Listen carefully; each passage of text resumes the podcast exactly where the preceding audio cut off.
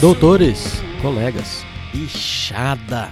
Sejam bem-vindos ao 11 episódio do Exalcast, o podcast feito por, com e para exalquianos. Vocês vão conhecer uma menina fantástica, Regina Esmeralda Tamiaso Melo Amaral, formada em 1958. Me recebeu super bem na sua casa e eu tive um desafio enorme na hora de editar. Foram várias horas de gravação num bate-papo delicioso, recheado de histórias. Sinto muitíssimo, mas vocês só terão acesso a apenas uma amostra. Mesmo assim, ficou um pouquinho longo. Como no episódio passado do Cachorrão, que foi um sucesso, temos os novos quadros aqui da abertura, além do bate-papo rápido com o convidado e do patrocinador. Temos o quadro musical, que dessa vez vai ser com o Fucker, e o espaço para grupos do estágio, que o Shop vai falar sobre o ADECA. Alguns recadinhos antes de continuarmos. Vocês podem continuar mandando mensagens para exalcast.gmail.com. Exalcast se escreve com exalc, seguido de AST, ou o WhatsApp para o telefone 67 99984 1119. Eu não faço ideia em qual momento do futuro que vocês vão ouvir esse episódio, mas hoje é dia 4 de outubro de 2019. Logo, daqui uma semana, acontecerá a 62ª Semana Luiz de Queiroz. E no sábado, dia 12 de outubro, todos já sabem, teremos a sessão solene no ginásio da escola, com homenagens às turmas Jubileu de Prata, Ouro e Diamante, além de todas as turmas acima de 50 anos de formado. E logo após, um baita churrasco de confraternização lá no Engenho Central. Você que ainda não se inscreveu, corre que dá tempo. E aproveite para se cadastrar como sócio mantenedor. Essa é uma ótima forma de contribuir com o belo trabalho que a diretoria da DEALC está fazendo e fazer com que ela se perpetue para toda a vida. Curtam um pouquinho mais o som do Fucker um grande beijo a todos e tenham um bom podcast.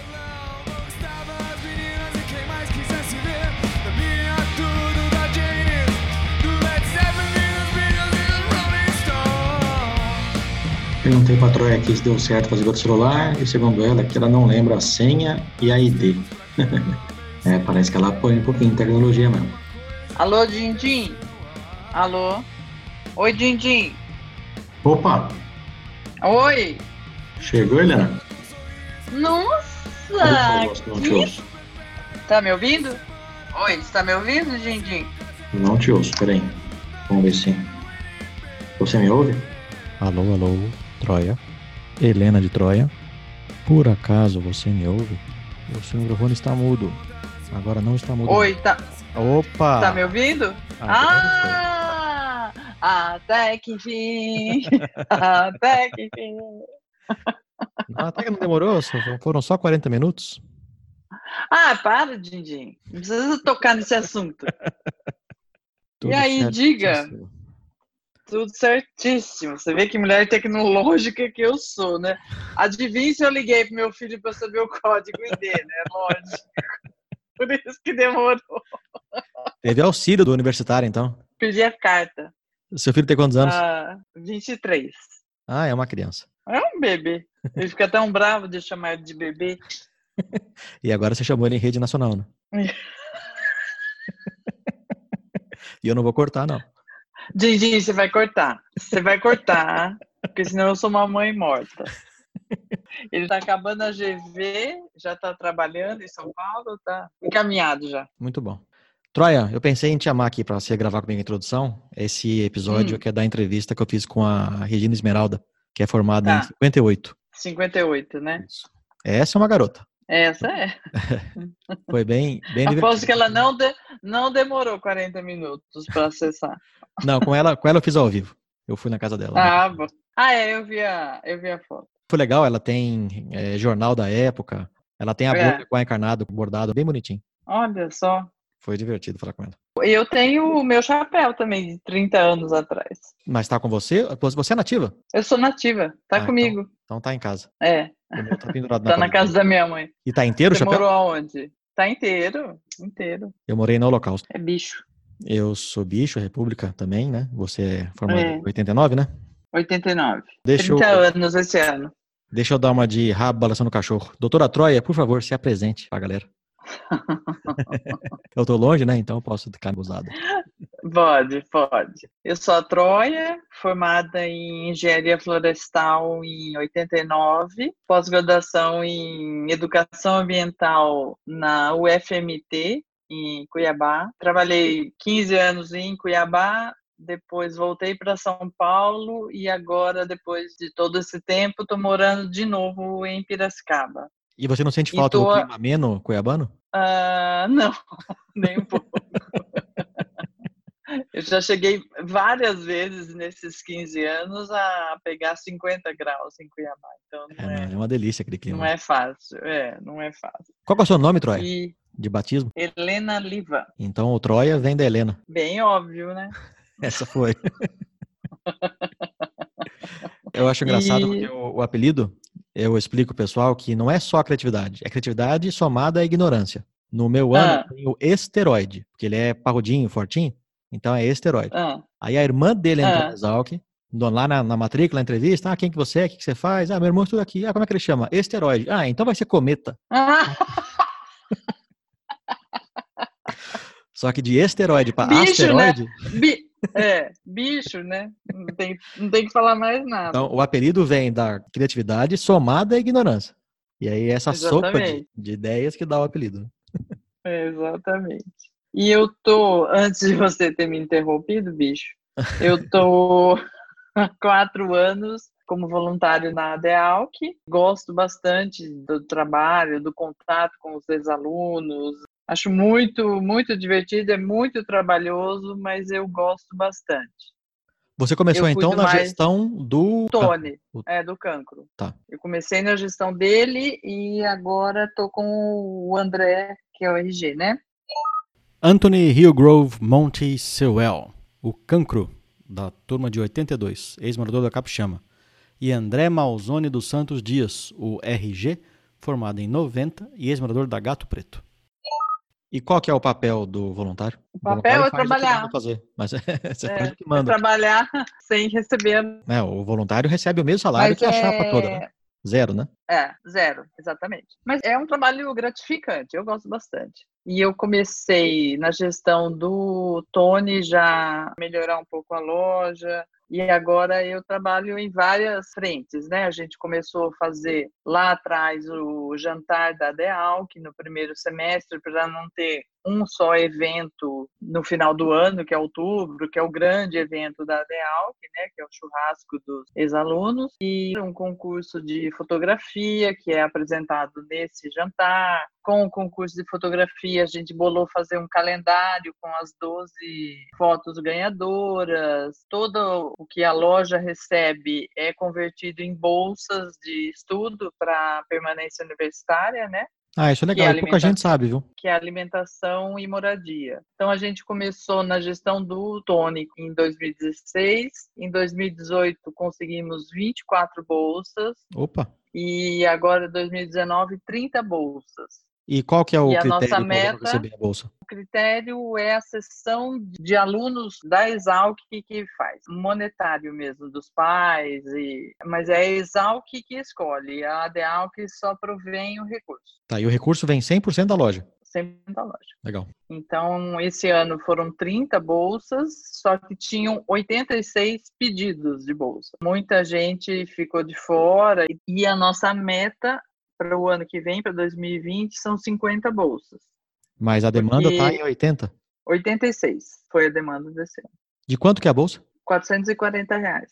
Opa, já dá uma ajuda grande para os meninos, né? Já dá uma ajuda, é. mas a Exalc, acho que ela não está vendo a, a problemática que ela vai ter a partir do ano que vem, com a entrada de mais de 50% de alunos entrando por cota, Enem e SISU. Esses alunos realmente precisam de ajuda. E nós estamos com a Casa do Estudante cheia, com a Vila Estudantil cheia, então eu me pergunto aonde esses meninos vão morar o ano que vem. É, porque a bolsa da escola de verba que vem da USP deve ser super limitada, né? Eles têm É, lá limitada. auxílio alimentação, tem que mais? Acho que É só né? auxílio alimentação, é. né? O, é, o Rucas fica gratuito, né? Ou fica um valor mais simbólico? Um, um valor mais simbólico, é. Mas é. Não existe bolsa de acho- auxílio aluguel, essas coisas não tem, né? Não, não, não tem. Se a gente conseguir Não, aumentar é, essa meta aí para 50, já é um quarto da agronomia, né? A Exalc agora são quantos alunos que entram por ano? São 430 por ano. Interessante. Nossa, então 50 dá pouco mais de 10%, é bem pouco mesmo. É pouco. Se é, atingir é a meta de pouco. 50, né? É, exatamente. Então a gente depende que os alunos comprem mais na lojinha da Dealc, certo? Exatamente. E não pode chamar de lojinha, é loja. Então tá bom. Então vamos comprar na loja da Dealc. Como é que encontra a loja? E, a, e, agora, e agora eu entrei. Ah, deixa eu falar. A loja está fisicamente na, na Dealc, ali na Padua Dias, bem pertinho do, do A Encarnado da frente da Exalc. E a gente tem a loja virtual também, que é a facilidade para quem mora longe, como você, pode gastar. O nosso rico dinheirinho. É, e ajudar os meninos. Não, sim, não, é ótimo. Além de, de ter a casa recheada de memorabilia da escola, ainda ajuda a é. molecada é, aí com a bolsa. É. E agora eu entrei de novo, eu fiz dois anos de congregação como suplente do RG e agora eu estou no segundo ano, entrei de novo, fui eleita para ser representante do ex-aluno na congregação. Isso, isso que eu ia te perguntar agora. Como é que foi? Teve a eleição, que foi semana passada, né? Hoje é dia 24 Hoje do 9. Hoje é dia 24 do 9, a eleição foi no dia 19. Então, é uma eleição presencial, né? O voto é, é presencial? uma eleição presencial, é. E foi tudo bem, mas eu acho que é importante na congregação ter um ex-aluno ligado à ADEAL, porque eu acho que isso facilita essa via de comunicação para os ex-alunos com a Exalc. Tudo que você vê na congregação, você leva para a ADEALC e da ADEALC esparrama para todos os ex-alunos, né? Exatamente. Então, alguns professores até se sentem incomodados, perguntando se será que o ex-aluno manda na Exalc, né? Porque você sabe que teve algum tempo atrás o problema do logo e os ex-alunos se manifestaram sendo contra a mudança do logo da Exalc. Tem agora a situação da nova unidade, né?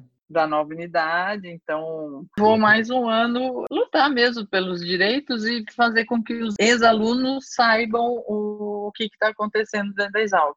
Porque não adianta você falar que a ADEALC, ah, a ADEALC não é nada, não A ADEALC tem uma associação com quase 10 mil ex-alunos dentro dela e que tem força, sim, que tem representatividade, sim, então, eu quero mais é que a Deal que se firme como uma posição bacana à frente da Exalc. E, e daí que vem a paixão, né? A gente, a gente carrega uma paixão mesmo, né? Troia, parabéns pela sua eleição. Obrigada. São dois anos como representante dos alunos? Não, é um ano, um ano. Tá. Eu já fiquei um ano, agora mais um ano. Não tenho suplente. Então você não pode faltar. Não posso faltar. Beleza, doutora Troia. Muito obrigado pelo seu tempo. Obrigada, Dindim. Obrigada a você. Eu vou ver se eu edito isso aqui para soltar sábado. Se não der, eu solto sábado que vem. Tá bom? Tá bom, tá bom. Muito obrigado. Grande beijo. Beijo, tchau.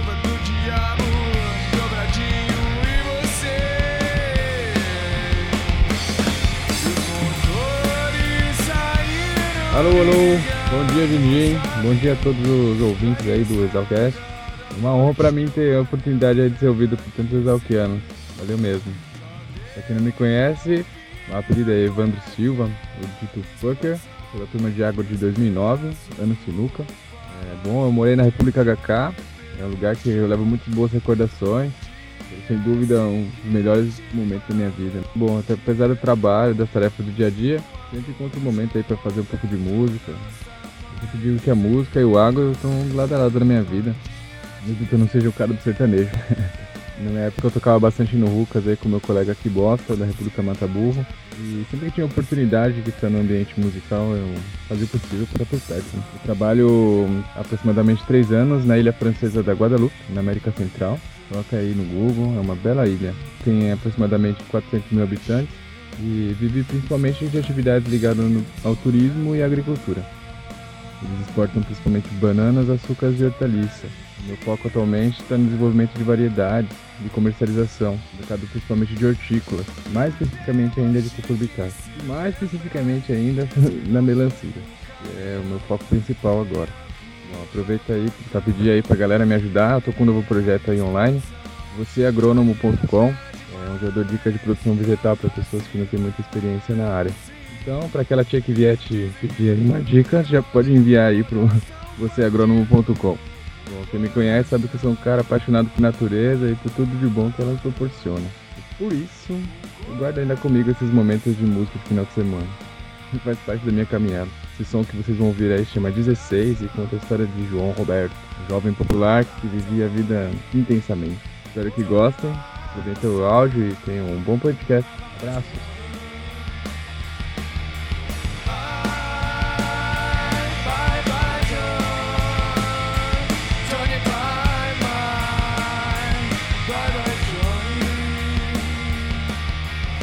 Saudações exalquianas aos meus incontáveis doutores, aos meus colegas e aos meus poucos bichos. Meu nome é Shop, apelido Gabriel Brambila Sex. Sou dono Parafuso, que atualmente é o quarto ano da Exalc. Moro na República Saudades da Minha Égua e atualmente estou como presidente do grupo de extensão ADECA Agronegócio.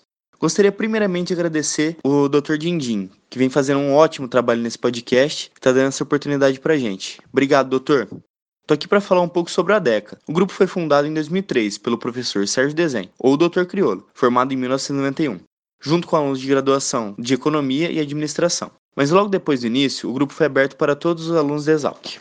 Nosso principal objetivo como grupo é fomentar o empreendedorismo, dando suporte às pessoas que pensam em investir em um negócio. Para isso, a gente realiza projetos de viabilidade econômica, plano de negócios, análises financeiras, além de eventos relacionados à área. A intenção da realização desses projetos é reduzir os riscos que o empreendedor enfrenta ao abrir uma empresa, já que a falta de planejamento nesse processo é responsável pelo insucesso de 90% dos empreendimentos nos primeiros cinco anos. Então fica aí um convite para quem quiser saber mais sobre o grupo, é só acessar nosso Instagram, Facebook ou nosso site, que é www.portaladeca.com. Mais uma vez, muito obrigado, Dr. Dindim, parabéns pelo trabalho e pode contar sempre com a gente.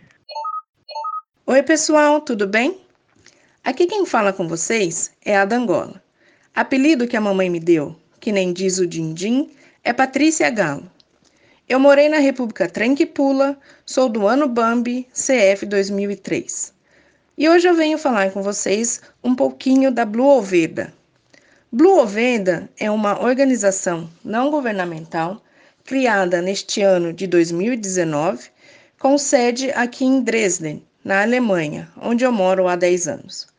A Blue Oveda nasceu de um sonho meu, junto com outras sete amigas que estudaram comigo durante o desenvolvimento dos nossos doutorados. Um dos objetivos principais da Blue Oveda é ser uma ponte entre a Europa e a América Latina, ou seja, sempre implementamos nossos projetos com o suporte de atores locais. Nosso trabalho se concentra principalmente em ações relacionadas aos ecossistemas, biodiversidade e pessoas. Um diferencial nosso aqui na Europa é que todas nós fundadoras somos de países da América Latina, trazendo assim conosco nossas experiências da realidade local e redes de contatos. Vocês podem encontrar maiores informações sobre a gente no site www.bluoveda.org ou então me mandar um e-mail diretamente no p.galo@bluoveda.org. Lembrando que o galo é com dois L's. Eu gostaria então de agradecer muito ao Dindim por esse espaço e desejar a vocês, a todos vocês, um ótimo podcast de uma mulher buscando uma carreira agronômica é. num período que é maioria, ainda hoje é a maioria homem, mas era mais ainda. É, quais são os desafios? Mas isso não dá para contar numa hora. Não, mas a gente não tem prazo, né? Vamos conversar. E a única coisa que eu tenho para oferecer para vocês é sorvete, mas nem usar. Se precisar, você faz um café. Você quer uma cadeirinha? Traz a minha cadeirinha, aquela que tá cursinho, é porque eu tenho neto. Não, então, mas você senta, tá bom. Regina, a cadeirinha com o ursinho? É, tira o ursinho. Essa cadeirinha tem 83 anos. Foi feita com pau de vassoura, você acredita? É uma delícia sentar nela. Vê o assento que é, foi feito com palha de milho, ó. Tem 83 anos isso aí. Senta pra você ver que gostosura. Ok? O que, que você achou da pauta? Maravilha. Tá. Só que uma hora não dá. Não temos pressa. Então tá lá. Você está confortável aí?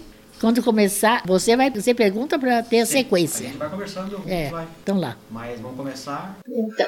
O seu nome, Regina? Esmeralda Tamiaso de Melo Amaral. E que ano você entrou na escola, Regina? Veja bem, eu entrei em 54, mas eu fiquei com na como é que chama aquele no vago, cocaneiro, só porque na descritiva uhum. eu pus a figura paralela ao plano. E não teve jeito. Mas isso não me desanimou de jeito nenhum, porque foi uma leva inteira. A leva que mais sofreu na mão dele foi a minha. Eu tive com o Caconde hoje, ah. o Paulo Muniz, ah. e ele contou que o arrependimento que ele tem é ter feito a Exalc só em quatro anos. Que se Eu não pudesse, falei que ninguém ama tanto a Exalc como os que se ele pudesse ter feito em 5, 6, ele se arrepende de não ter feito. Eu Ele- também. Eu digo mesmo. eu- belas palavras dele. Você fez em 5 anos, né? Teve o primeiro ano, Sim, aí é. pegou a Mas dependência. sabe, depois eu não, não fiquei deprimida nem nada. Aí mexeu comigo. Falei, ah, eu aqui. Ele pensou que, né? Eu não vou Mas ficar. 54 foi a greve do Melinho, não foi? Foi. José de Melo Moraes, formado em 1909. Como é que foi a greve? Olha, eu nem sei muito bem, porque o Melinho era primo irmão de papai. Esse Melo é dele. E ele tinha o xodó, ele tinha loucura que eu fizesse agronomia. O Melinho. É. Então vamos voltar para trás, eu estou avançando um pouco na conversa. Vamos começar- começar. Você Começar do começo. Isso, eu nasci em? Mineiros do Tietê. Mineiro do Tietê. É, minha mãe é descendente de italiano e meu pai Melo, de Piracicaba. E o meu avô, pai de meu pai, era da companhia de Força e Luz. E foi para Mineiros do Tietê, que chamava só Mineiros, por causa da companhia de Força e Luz. Papai trabalhava junto com o pai dele na companhia de Força e Luz. Conheceu a mamãe, casaram-se e eu nasci em setembro de 32 em Mineiros do Tietê. Setembro de 1932. Eu nasci em 1932. O meu primeiro entrevistado desse programa foi o Cardoso. Em 36 ele estava formado. na Exalc. Ah, mas sim, ele eu vi. Ele é uma figura espetacular. ele teve a Manato, eu tive muito contato com eles. Ele foi o meu primeiro entrevistado desse Então, programa. tinha que ser, tinha que ser. Comecei bem, né? Fantástico, é. Fernando Penteado Cardoso, formado em 36, mas isso você já sabia. E Mineiro Tietê fica onde? Fica entre Jaú e Dois Corvos, bem no centro do estado. Terra onde nasceu o café no Eu Bumbum. reparei que na entrada aqui do prédio tem um pé de café. Né? Fui eu que plantei. Olha. ele tá grande, tá com uns 3 metros de altura. É, faz tempo. Ui, faz muito tempo. Mas você É, colhe é, ele? é do cafezal aí do biológico. Você colhe ele todo Eu ano? não, quem colhe é o zelador, depois ele até tora na panela. tora na panela de ferro. Então é assim. Nasceu em Mineiro do Mineiro Tietê. Tietê é a terra do, do café Mundo Novo. E foi no sítio até dos Melo, mas que não tem nada com a minha família Melo, que o, o agricultor, o dono do sítio, percebeu que havia um pé de café que produzia de forma diferente. Então, ele avisou as pessoas, o pessoal se interessou, foi lá e constatou essa nova variedade Ela foi espontânea, então. espontânea. Aí mandaram para o Mundo Novo, lá perto de Belo Horizonte, perto de Catanduva, que é a minha grande raiva. Pois se ela apareceu no GT, tinha que ter lá. É, tinha que ser variedade Tietê, né? né? Inclusive naquele tempo Mineiros, porque Mineiros, havia outra cidade escrito Mineiros, então puseram Mineiros Tietê, que onde eu nasci, no tempo que eu nasci, era só Mineiros, porque o Rio Tietê passa 18 quilômetros. Imagina se alguma coisa a ver da cidade. E você passou sua infância toda lá? Ou só nasceu? Não, eu só nasci lá e passei um tempo da infância. Falam tanto de bullying hoje em dia, né? Eu nasci prematura e nasci e no andar, acho que até hoje um pouco o pé um pouquinho para dentro. E quando era pequena, um dos meus pés era para dentro. Então eu usava aquela botinha Clark. Eu tenho até os abotoadores. Para abotoar tinha um aparelhinho próprio. Bom, é aí uma menina começou a me chamar de aleijadinha. Vixe, e Era grupo escolar estadual. Pegou o apelido? Não, não, não pegou, mas eu cheguei em casa chorando Eu imagino. né? Porque eu não me achava aleijadinha. A mamãe tinha uma cabeça. A minha mãe começou a trabalhar na Caixa Econômica. A mãe nasceu em 5. Em 23, eu tenho até o termo de nomeação dela aí. Ela, com 18 anos, estava na Caixa Econômica. Era uma mulher que trabalhou 30 anos. Escrevia divinamente bem, lia tudo. A história dela é uma história muito linda. Ela tinha uma cabeça assim para frente. Ela disse: Minha filha, você não chora, você vai estudar em Piracicaba, na casa do vovô e da vovó. E eu era uma neta muito querida. Ah, deu no que eu queria, né? e lá eu fiz o grupo do Moraes Barros. Então você foi cedo pra Piracicaba. Ah, Você fui cedo. cedo. Porque eu já ia de férias lá. Desde pequena eu ia a férias em Piracicaba. Porque meus avós moravam lá. Uhum. Depois que meu pai casou-se, vovô voltou para Piracicaba. O Maria Paulista de Luz pediu que ele voltasse a Piracicaba. Papai foi Mineiro Tietê, que ele assumiu a coletoria, ele foi coletor estadual lá. E mamãe continuou na Caixa. E vínhamos férias para Piracicaba. E a minha paixão em Piracicaba era ir com meu avô no mercado. Que ele comprava o mel no favo, né? E, me, e mastigar o favo e ficar com aquela cerinha, com aquele gosto. Era, era um chiclete, né? Era um chiclete maravilhoso. E meu avô fazia tudo que eu queria saber como é, né? A minha criança é cativada pelo, avô e avó, né? É que o pai Se- educa e o avô sempre educa. foi, né? é. O avô faz o que a criança quer, né? Mas as melhores lembranças da minha vida. Bem, então aos domingos, aí o passeio da gente, ou era ir lá na beira da usina, perto do rio, até hoje tem aquele prédio, que a gente chamava usina aquele Sim, prédio, tijolo, um prédio de tijolo É, vermelho. sim. Engenho, né? O Engenho, central. engenho. E ali tinha uma ribanceira que papai punha a gente sentada na. A gente, só eu, era só filha única, na folha da palmeira e corria a gente assim, sabe? Aquilo. As coisas mais simples da vida. Mas é super gostoso. Puxa, nunca mais. Essa turma não sabe que é bom, né? Então, eu íamos para a escola agrícola. Naquele tempo era escola agrícola. Escola Agrícola Luiz Queiroz, né? Luiz Queiroz. Ia de bondinho. Passar umas boas horas lá. Às vezes vovó fazia lanche. E você, menina? Pão, goiabada e queijo, que era o lanche daquele tempo, né? E você era menina? Menina e apaixonada pela escola agrícola. E o Melinho era diretor da escola. Ele foi por mais de 20 anos, né? Muito mais, muito mais. Em 43 ele já era diretor lá. E era quando eu mais fui, porque foi o ano que eu fiquei no. Você sabe o Moraes Barros onde é, né? Sim. Tinha um carro preto, eu acho que era carro da diretoria ou dele. Não, ele dizia, ele me dava umas moedas assim. Eu ia com o papai, papai gostava muito de conversar com ele. Ele dava, hoje eu tenho uma moeda, mas me diga, onde é que você vai estudar? Vou dizer, eu vou estudar aqui. E aquilo ficou. O Belinho era filho de um irmão de vovô. Eu gostava de passear na escola agrícola, ainda mais chegar lá passear de carro, que eu passeava só de bonde, né? Bonde e ônibus, que eu ia de ônibus e Torrinha, Piracicaba, era uma viagem longa de ônibus. Daí, eu acho que ele concebeu muito de estímulo para mim. Além do Melinho, tinha algum outro parente que estava na escola? Não, só escola? ele, só. Daí, eu falei, mamãe papai, quando eu crescer, eu vou estudar aqui, na escola agrícola, né? Todo mundo, onde você vai estudar? Vai na escola agrícola. Como é que eles reagiam? Não, o papai achava lindo, porque o papai estudou no Piracicabano e a paixão dele era ir para o Luiz Queiroz também, mas não foi, não sei porquê, naturalmente, naquele tempo, sei lá. Só sei que ele estudou no Piracicabano e não conseguiu continuar, papai. Porque naturalmente já começou a trabalhar, não é? Daí então, eu fiz o ginásio em Jaú, porque Mineiro Tietê não tinha escola nenhuma, só esse grupo escolar. Então fui no Colégio das Freiras, as irmãs francesas, que vieram da França, da Madre Teodora Boiron, e fizeram esse colégio em Jaú, Colégio São José. Tinha internato e externato. Eu fui interna no colégio. Ah, sim, saí da casa dos avós e fui para fazer o ginásio lá. Porque em Piracicaba eu só fiz o primário, Uhum. por causa de me chamarem de, de Aleijadinho. Lá no outro colégio. Saí do grupo. Aí foi. Já no Jaú, no colégio interno, foi um- uma beleza. Aprendi método de horário, de viver, de arrumar cama, de tudo, né? As irmãs francesas são maravilhosas. Trabalhos manuais, pintura. Só piano que não deu porque eu sou canhota. Bem, quando eu estava lá, E todo brigavam com você de ser canhota? Porque na, na época não, mundo... Não, podia. não, podia. nem mamãe não brigou. Não. Graças Mas a era- Deus, não. Era comum, né? Nossa, apanhava, batia. É, não, eu, batia na eu, mão. ouvi histórias horríveis de. É, de eu, não cheguei, eu nunca cheguei a ver porque eu, não- eu não conheci ninguém canhota. E nem podia ser, né? Tinha tanto. Não tinha, né? Problemas, Eu- né? é, a pessoa não deixava. Mas em casa minha mãe tinha uma cabeça muito boa. Aí então eu dizia lá: o que você vai fazer? Todo mundo ia fazer o curso normal. Eu dizia assim: ah, acho que eu vou fazer. Nossa, mas que achavam que eu era pedante, né? Não, quando eu falava isso, eu dizia. Aí eu deixei de falar, porque estudar na escola agrícola, não é? Nessa ocasião já se falava da broca do café. Pois eu estava interessada na broca do café, era garota ainda. E estava interessado? Eu estava interessada.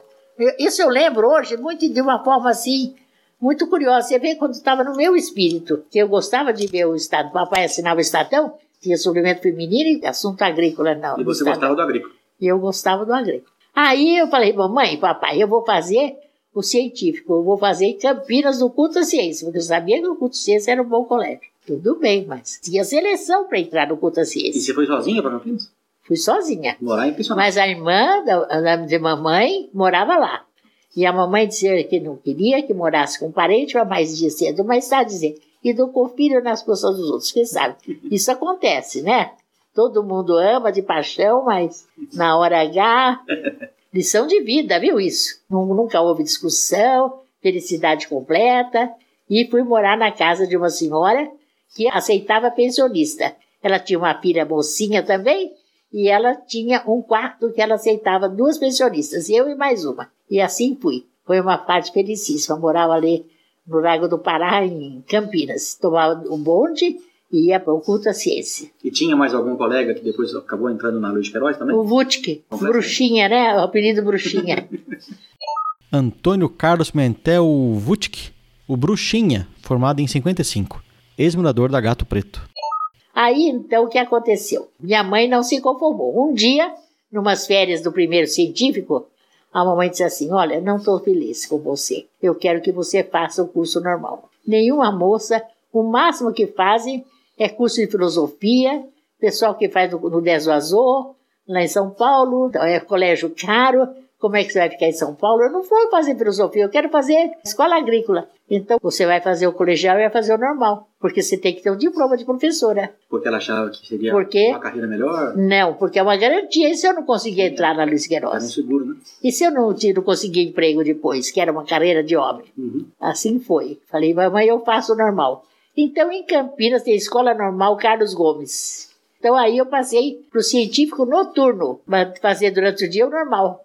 E eu terminei em 51 os dois. Com quantos anos? Eu nasci em 32, 19, né? Novinha de tudo. Aí, lá nesse curso noturno, eu era a única moça. Naquele tempo também não era muita moça que fazia curso científico, não. Eu No culto à ciência. não era comum, né? Aí tinha um professor de português, eu vou contar certas coisas que me gravaram, que, que eu gravei muito. Professor Sampaio. E ele queria que a gente decorasse e declamasse o Camões. E análise de todos os jeitos. Sintática, sintética, tudo isso. Aí ele dizia assim, Dona Esmeralda, ele não me chamava de Regina, Dona Esmeralda. A senhora vem aqui na frente, vai ler Camões. Eu lia. Está péssimo, não tem a menor expressão. Eu só queria um buraco para me afundar. Ele falava isso? Ele falava que estava péssimo. Então tinha Dona Otávia Maia, que era uma professora de declamação famosa lá em Campinas. Fui fazer declamação. Então eu fazia declamação, fazia normal e fazia científico. Só para poder declamar o Camões depois. Ah, mas né? também aprendi a declamar. E eu dava aquela. Não de declamar feito aquela voz de discurseira, não. Mas dava ênfase. A professora ensinava uma declamação clássica. Dava ênfase nas frases, na- as pausas. E aí ele gostou. Aí, aí mesmo que nunca mais deixei até o final.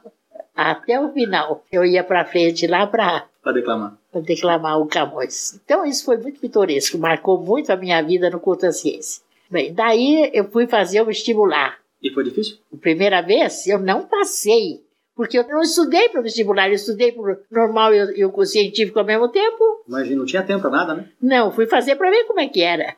Eu sabia que eu tinha que ver como é que era. Aí fui para casa de vovô e vovó de novo, né? Aí vovó dizia assim, não sei por que, que essas meninas de hoje tudo cabeça virada. Imagina se ela vivesse até hoje. E aí, a primeira vez não passei. Mas aí, então, fui para minha casa em meu GT. Aí tinha um diretor de grupo, daquele mesmo grupo escolar que falou para mamãe, minha mãe chamava-se Terige. Dona Terige, a Regina está aí encostada sem fazer nada. Eu estava estudando, né? Eu preciso de substituta. E mamãe ficou numa felicidade, porque aí eu fui dar aula daquele mesmo grupo escolar. E você já tinha o colégio normal, né? Já podia- dar aula, né? Podia, claro. O meu diploma já estava registrado. Porque eu fiz tudo dentro da. Né? Ninguém sabe o dia de amanhã. É claro. Então, ainda mais que todo mundo ficou tão feliz que eu não passei na primeira vez. Aí ah, eu fui dar aula. Foi a minha benção, porque eu falei: não dá, não dou. Para professora, não dou de jeito nenhum. Sabe que essas coisas são muito boas? Tem que ter oportunidade de ter todo jeito para ver onde é o seu caminho. Eu tenho um programa de estágio que eu pego estagiários de escola agrícola e agronomia e coloco em fazenda. E eu falo para eles, o estágio serve até para você descobrir que você não gosta disso aqui. É- é pra Venha, isso mesmo, é maravilhoso, estágio. é Se descobrir que você maravilhoso. não gosta, tá ótimo. Você descobriu que você não gosta, Então, vai fazer outra pronto. coisa. Você vai fazer outra coisa. Não dá, eu vou fazer. Estudei sozinha para o vestibular, sozinha. E fui fazer o. E ainda, como papai e mamãe não queria, veja bem, eu fui, sabe que jeito? Paguei a passagem de e volta com o dinheiro que eu ganhei de professora substituta. Sem briga, sem nada. Eu disse, vocês não têm despesa. E graças a Deus vivi muita harmonia com meus pais. Mas eu não dei despesa, eu fui fazer e passei. Quando eu passei, sabe telefone que só tem na telefônica? Eu estava no cinema, estava ao lado de uma tia muito querida, e foram me chamar. E eu fui dizer, Regina, você passou. Era até uma colega Edilde Domênico Pinheiro, faleceu. A Edil é da turma de 52. Era vizinha minha. Ah, E foi uma alegria. eu, eu chorava, chorei, chorei. Chorei, chorei. Aí cheguei, tinha uma outra tia Berra, ela só tinha filho, não tinha filha, né? Ela implicava de eu querer fazer agronomia. Ela falava, o que você vai fazer lá? Só tem homem.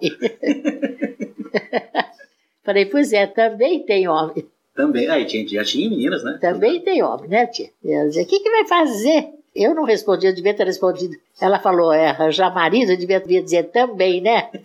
que quem deu essa resposta foi a Lígia. Lígia Fagundes Teles, nascida em 1923, conhecida como a Dama da Literatura Brasileira.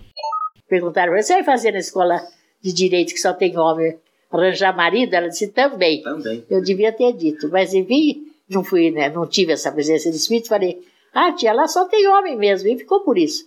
E fui fazer. Aí, minha avó tinha falecido. E o que que eu fiz? Fui procurar onde morar. Aí, eu pensionato. E morei com a Aparecida o primeiro ano no mesmo quarto dela. Maria Aparecida de Toledo Arruda Murgel, formada em 56. Foi entrevistada no episódio 8 do Exalcast, que confessa ser um dos meus favoritos. Que era onde tinha um bispo que proibiu a mulher usar calça? Lá não podia usar, não, era, era pensionato de freira mesmo. Decote, essas coisas que nada. E, e foi muito bom, sabia? Era um ambiente gostoso até. A Aparecida, eu gostava muito dela. A mãe dela era pianista. E minha tia também morava em Campinas, irmã de mamãe, era pianista. E eu já conhecia a mãe dela através da minha tia. O mundo é muito pequeno. Bom, daí fiquei muito feliz lá. Fui para a escola, para Luiz de Queiroz. Você não pode imaginar aquele pensionato era proibido tudo, né? Eu tinha rádio também, era a única menina que tinha rádio lá nessa podia ocasião. o rádio? Podia, mas baixinho. E reunia tudo no meu quarto, era uma delícia. Porque daí eu tenho uma irmã, oito anos mais nova que eu. E a minha irmã veio estudar no Piracicabano. Enquanto eu fazia Luiz Queiroz, ela fazia. Então, no primeiro ano eu morei com a Aparecida. No segundo ano eu fui morar no quarto com a minha irmã. E a Aparecida foi morar com outra moça. Também no Porque os pensionato. eu sempre no pensionato. O quarto era para duas moças. Você morou Ah. lá até, até se formar. A vida toda. Enquanto tive em Piracicaba, eu tive lá. E, e quando eu estava com a minha irmã, é que as meninas iam ouvir rádio no meu quarto, porque a gente já cismava quando tinha o serenata e não podia sair na janela. Então ficava fechado, de luz apagada e todo mundo lá ia dizer, o que estão fazendo? Nós estamos ouvindo rádio, né? Mas estava todo mundo espiando. A serenata era uma delícia. E era comum, serenato? Ah, era. Eu vou dizer a você, quem cantava bonito eram os gringos. Cantavam em espanhol, bonequita linda, aquelas musiquinhas, né? Segundo a, a Aparecida, o violino era super desafinado, né? Era o violino mais desafinado que eu ouvi na vida. Mas pra nós, Mas era era, pra nós era a música mais linda do mundo. Não, era desafinada, mas ela adorava. Ela achava o máximo. Não, a maior felicidade é você estar dormindo e escutava a, a serenata, vinha todo mundo.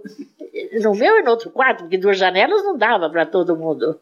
E as freiras ficavam bravas ou deixavam? Não, elas vinham ver que ali era aquelas, ah, estão ouvindo rádio. Pelo menos eu dizia isso. E elas acho que percebiam, mas ninguém já não, não saía da janela. A gente respeitava. Nós éramos tão educados, sabe? A gente tinha um, um senso de obediência, era a educação da época, né? A gente obedecia muito.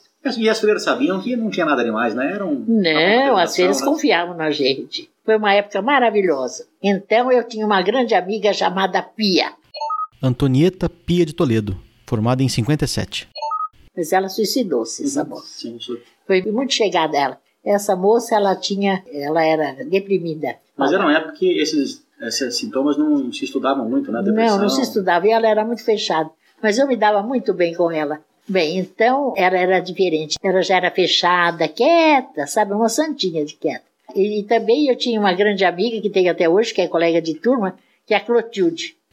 Clotilde Ferreira Everton Fernandes, da turma de 58 e colega acadêmica da Regina. Como muitos colegas foram citados, se eu não falar o ano, é porque é da turma dela. Combinado? Você falou com ela, né? Eu falei pelo telefone. A Clotilde é uma carioquinha linda, ela mora no Rio alegre, de Janeiro. mora em Itaipava. Mas era formidável, porque ela tinha um noivo chamado Fernando. E a turma falava, e a Clotilde está aí em Fernando, fazia o formidável. E o Fernando era da escola? Não, nunca foi a Piracicaba, era do Rio, Fernando Fernandes. Então, primeiro a Aparecida, colega de quarto, depois a minha irmã, depois minha irmã, a Clotilde e a Pia não eram do meu quarto. Mas que eram era só mesmo- duas, mas eram muito, éramos chegados, era nosso grupinho. E nós chegávamos da escola, a gente jantava e subia todo mundo tomar café no Haiti. Que era o nosso passeio, era a glória, sabe? Você ir tomar café no Haiti. Pegar do grande hotel, duas portinhas, que tinha aquele, a máquina que fundiu na a vapor aí. É? Nós íamos tomar cafezinho gostoso e bater papo. Encontrava a turma, nunca descemos sozinhas, descíamos sempre com, com três, quatro juntos conversando, dando risada. Mas sabe o que é uma amizade verdadeira mesmo? Sim. E parecia que eles que- queriam proteger a gente. Era formidável. Ou então íamos ao centro acadêmico antigo, hein? Sim, o antigo. Não lá em frente, que lá, o, aquele, o último, O da Voluntários. da voluntária, minha avó morava em frente, no 420. Onde era o pau preto. Então, o pau preto eh, sempre foi em frente à casa da minha avó. E a sua avó sofria com o pau preto? Não. Não, nunca deram a menor dor de cabeça, nada. Foi maravilhoso.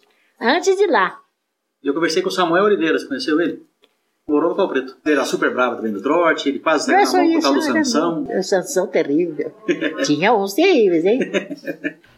Samuel de Oliveira Lima, de 57, e Valdemar Balbo, o Sansão, de 55. Bom, então eu estava contando Que as meninas eram sempre unidas? das meninas, muito amigas. Mas eu era mais amiga da Pia e da Clotilde. A Aparecida ela era muito amiga da Nilva. As duas não se desgrudavam. Nilva de Oliveira Fialho, formada em 1956. Então formava grupinho. E uma vez eu e a Pia fomos comer manga verde, sabe, lá no, lá no Tinha manga. Falei, e tinha ah, sal de gado. Nós fomos lá, pegamos manga verde, eu e ela. Fizemos nossas artes, viu? Pegamos sal de gado para comer manga verde com sal. Os meninos sofriam um pouco de trote. E as meninas? Eu usava boina, não podia ir em lugar nenhum, Sem a boina não podia. nem cinema. Entrava, era bicha, bicha, você tinha que sair. Tinha que estar sempre com a boina. E, e não- e ainda, e voltava para casa, de boina mesmo voltava para casa. Essa aqui, olha que bonitinha. Muito bonita. Olha só, você imagina que isso aqui é de 50 e de poucos? 54? Na minha época era um chapéu de palha. E a gente tinha que usar o chapéu todo dia. Não podia ficar sem o chapéu. Então, e essa também eu usava todo dia. É de 54 isso. Durante Mas a é- graduação, teve algum fato que te marcou bastante? Olha, o que, que eu posso dizer? Foi uma época muito feliz. Eu ri, tinha o Castilho, e mais quem? Mais o Fausto Coral, mais a turma. Antônio de Castilho e Fausto Joaquim Coral, os dois de 59. A gente cantava música caipira nos intervalos, sabe? Que eu adorava. Quando eu escuto, morro de saudade. É outra coisa. A gente ia no bonde, o pessoal que ia pendurado assim na, na como chama? O estribo do No, bonde? es- ia no estribo, a gente carregava todos os livros deles. Dos que estavam na hora de distribuir, a gente devolvia. E você era da turma que tirava o bondinho do trilho? Não, eu era tão séria. Séria não, eu- olha, eu acho que eu fui a menina que mais participei. Se, se eu mostrar pra você, você não vai acreditar. Baile, tudo quanto era baile. Teve baile que eu desfilei, que era o desfile, o baile de inverno, tem até saiu no jornal, faltou manequim para desfilar, que era o desfile da Clipper. Falou, Regina, e agora? Eu falei, pode deixar. Aí eu desfilei. Aí a turma toda da escola juntou assim no fim da passarela, quando eu passei, bateram. Então havia essas coisas muito gostosas, né? Divertida. E eu ia assistir tudo quanto era basquete. O Neto, que é o, o Zé Albinho, O, Zé, o Paulo Amota, que já O morreu. Ah, eu Travalini. gostava do Paulo Amota, sujeito formidável. o O Travalinho. Travalini. José Carlos Ometo, formado em 1960, José de Paula Mota Filho, de 59, e Antônio Travalini, de 54. Que foi campeão pelo 15 também. Tenho foto daquele tempo. Basquete e vôlei. Eu gostava muito de assistir os jogos todos. Deixa eu mostrar uma coisa pra você. A gente tinha show de agronomia, centro acadêmico Luiz de Queiroz. Como eu fiz curso de declamação, eu declamava no show da escola. Eu era metida. Ah, eu estava em todos, adorava. Eu sempre fui muito festeira. Olha, Regina Esmeralda de Melo. Show da agronomia. Regina Esmeralda de Mello. Olha aqui, ó, parte declamatória. Eu to- dava entrevista na rádio. Era saída. Então sabe o que é? Mas sempre. Eu nunca tive nenhuma atitude indecorosa. Assim. É- Era o bom humor, era a alegria de participar. E Nesse sentido, você está entendendo? Lembra da Soroca? Sorocabana? Sorocabana. Tinha o Pau Preto, tinha Sorocabana, tinha Copacabana. Mosteiro, Copacabana. Catete. Catete era famoso. Maloca teve depois A também. Maloca, Onde morava o Guaçu. o Guaçu Pitério. É meu amigo até no Face. O Guaçu é formidável. Antônio de Nair Piteri, o Guaçu, formado em 59. Bom, mas então deixa eu voltar lá no pensionato. O pensionato foi uma época maravilhosa. E tanto que eu organizei lá a Páscoa dos estudantes. Sabe que tinha a parte religiosa? Não, continuando. Bom, eu gosto de ter sequência. Agora eu estou aonde? A gente está no Carneiro. Esse carneiro foi terrível comigo porque ele achou ruim porque eu pus a figura paralela ao plano. Quem sabe transferir dois pontos sabe dez. O que, que tem o fato de ser paralelo ao plano? Então ele foi em perseguição, ele tinha ódio das meninas. Uma vez eu falei assim, Pia, empresta a borracha. Como é que vem na guerra sem munição? O que está emprestando do vizinho? Mas o mundo é tão pequeno que eu vim trabalhar no biológico. A sobrinha dele, eu fui chefe dela. E aí ela convidou para jantar na casa dela. Tudo encontrei com ele no jantar. Falei, puxa. aí ele morreu e ainda fui à missa de sétimo dia para agradecer. E as meninas não usavam gravata. Só os meninos. Não, a gente ia super discreto. Nunca eu fui com uma camiseta, com uma blusa regata. Nunca fui sem manga. Nunca. Era o traje oficial nosso na escola.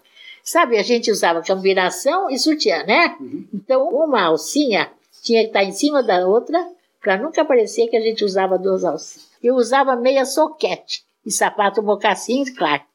Saias de lonita, saia estampada, preguiadinha, toda assim. A Aparecida também tinha as blusas bonitas, inclusive a gente arregaçava a manga. Essas blusas chemises que está hoje, e aquilo era, era o uniforme da gente. Agora, decote vai e sim, mas também tudo da época, né? Mas no dia a dia, estou dizendo, não era a aula do carneiro, no dia a dia a gente usava uma roupa muito discreta. E aí uma vez eu estava na aula de laticínios e uma vez piscou a minha perna. Aí o, o Metinho era o único que tinha carro. Luiz Antônio Cerometo, o Cabeção. Ninguém tinha carro. Era impressionante. Você não sabia quem era rico, era pobre. Todo mundo igual. Todos de bonde ou de De ônibus? bonde, pé? de calça rancheira. um- Ninguém estava se incomodando em mostrar posses e nada. E a gente, como família importante, como se fosse ninguém. Quem tinha carro, no meu tempo, era o Metinho. E quando ele era todo mundo fazia gozação. Era só gozação. O Délio também tinha um Fusca. Délio Vilela Ferreira. O pessoal não ficava com o carro lá, levava de vez em quando. E achavam que não tinha razão de estar de carro em Piracicaba. Então, aí, uma vez picou minha perna, aí o, o Betinho falou: agora eu sou obrigado a vir de carro. De fato ele foi, porque aqui agora tem a Regina, uma perna grossa, outra fina. Então, eles faziam qualquer coisa, eles faziam rima. Então, sempre tinha uma coisa ou outra. A gente sempre estava na berlinda, mas com muito respeito, com muito carinho, viu? Uma vez a Clotilde estava, nós estávamos num baile, lá no ginásio. Veio um rapaz tirar a Clotilde e o pessoal percebeu que o rapaz estava bêbado. Aí foram lá, tocaram no ombro dele. Olha, com licença, Flô, tem uma pessoa querendo te falar com você. Delicadamente salvaram ela, disse, ai, vocês... Então os meninos tinham esse carinho. Era carinho mesmo com a gente, era formidável. É, A gente ia tomar café, ninguém descia sozinho. que Naquele tempo não tinha assalto, não tinha nada. Sabe o que a Clotilde disse? Nós éramos felizes e sabíamos que éramos felizes. É, essa é a melhor parte. Nós éramos felizes realmente. Sabe qual era o pior problema para a sociedade lá em Piracicaba? Que a gente estava dos dois lados, né? né? Do lado do povo e do lado da escola, Dos agricolões, né? dos agricolões. Era os gringos que ficavam tomando cerveja aos sábados lá na Nova Aurora. Aquela esquina, não tem mais Cine Broadway, né? Não tem. Em frente ao jardim, tem uma esquina assim, que seria na direção do Coronel Barbosa. Do clube, né? É, atravessando de lá para cá, aquela esquina ali tinha um bar, chamava Nova Aurora. E ali os gringos passavam a noite bebendo cerveja. E isso era um escândalo. E depois alguns brasileiros, aí agricolões, não gringos, saiu para roubar planta de vaso. e uma vez eu soube que um deles pegou um gancho e foi roubar linguiça de açougue, enfiava naquelas grades de açougue. E teve o estamato, Walter da Cunha Estamato, ou Zé Goiaba, formado em 56. que foram roubar as goiabas da, na, Ah, na o- genética. o Zé Goiaba, né? Do Briner. É, aí o Brigger de branco vestido. Fizeram a música e cantaram no show. Que ele foi lá atrás do- de ver quem é que tinha. Que foi De branco vestido porque ele era alemão e usava camisola para dormir. o Zé Goiaba e o Nakano. Estavam os dois juntos nesse, É. nesse roubo aí. Era Goiaba e Mamão que eles pegaram. Então, Mas o Nakano contou que por conta desse roubo, ele acabou ficando amigo do, do do Brigger. Briga E e, depois voltou a estudar e, E- ficou lá. E Teve quem foi bolsa. meu professor também foi o Warwick Stephen Kerr, aquele que trouxe as africanas para o Brasil. Warwick Stephen Kerr, formado em 45. Um dia eu gostaria de fazer um episódio especial. Ele teve um papel importantíssimo na apicultura brasileira. Bom, daí tinha o doutor. Ai, eu adorava o professor Pisa. Ai, eu adorava o Pisa de anatomia. Ah, mas que maravilha. Salvador de Toledo Pisa Júnior, formado em 1921. Um dia ele disse assim: Sabe, vocês sabiam, e as meninas também, vocês sabiam que a teórica era junto, não tinha separação. Uhum. A prática que tinha de separação por causa da ordem alfabética. A aula teórica era todos juntos. Então o Pisa dava aula teórica e o Zamit dava aula prática. Adiel Paes Leme Zamit, de 42. O Toledo Pisa um dia disse assim: Vocês sabiam que o Einstein, quando beijava a mulher, pensava na velocidade dos elétrons? É, Não era formidável? Eu não tive o prazer de ter aula com o Pisa. Ah, o Pisa era formidável. Eu adorava aquela classe deles. Se escutava o moço. Ele, ele não falava nada, ele, ele não pedia para ninguém ficar quieto e todo mundo prestava matéria. Ele, ele hipnotizava a gente. Mas então eu ia dizer você. Aí eu ia para a escola. Eu, apesar de na matemática, o resto tudo fui, graças a Deus, sempre fui muito bem. Então. E o pessoal colava muito? Pedia, não, pedia nunca prova? ninguém. Menina nenhuma. A gente nem colava de ninguém, nem ninguém colava da gente. Mas Nós eu éramos. colava é, muito, eu ouvi cada história. Sim, isso sem Eu dúvida. Mas a história. gente achava aquilo lindo. Mas nós não tínhamos jeito. Nós não tínhamos como colar. O Caconde contou do Caio Louco. João Paulo Muniz, o Caconde, ex-morador e fundador da República Jacarepaguá. E Luiz Carlos Fleury de Toledo, o Caíto ou Caio Louco. Caio Louco, ele punha urubu no cine. Eu tava no cine Broadway. Um dia passando um filme, ele soltou o urubu lá dentro. Vivo? É, vivo! Voando feito louco lá.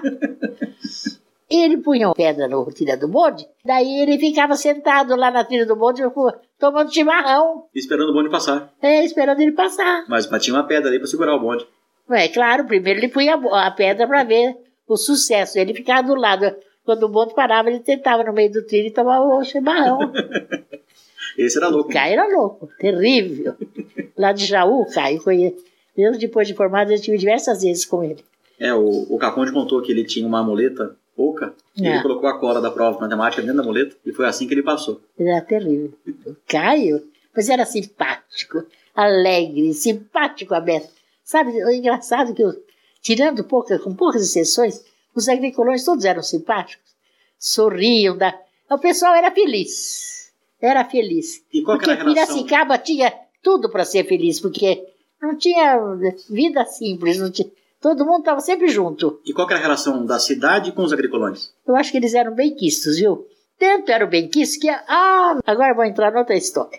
Essa história é boa. As mães das meninas tinham loucura que elas namorassem os agricultores. Não queriam? Ou Queriam? Queriam.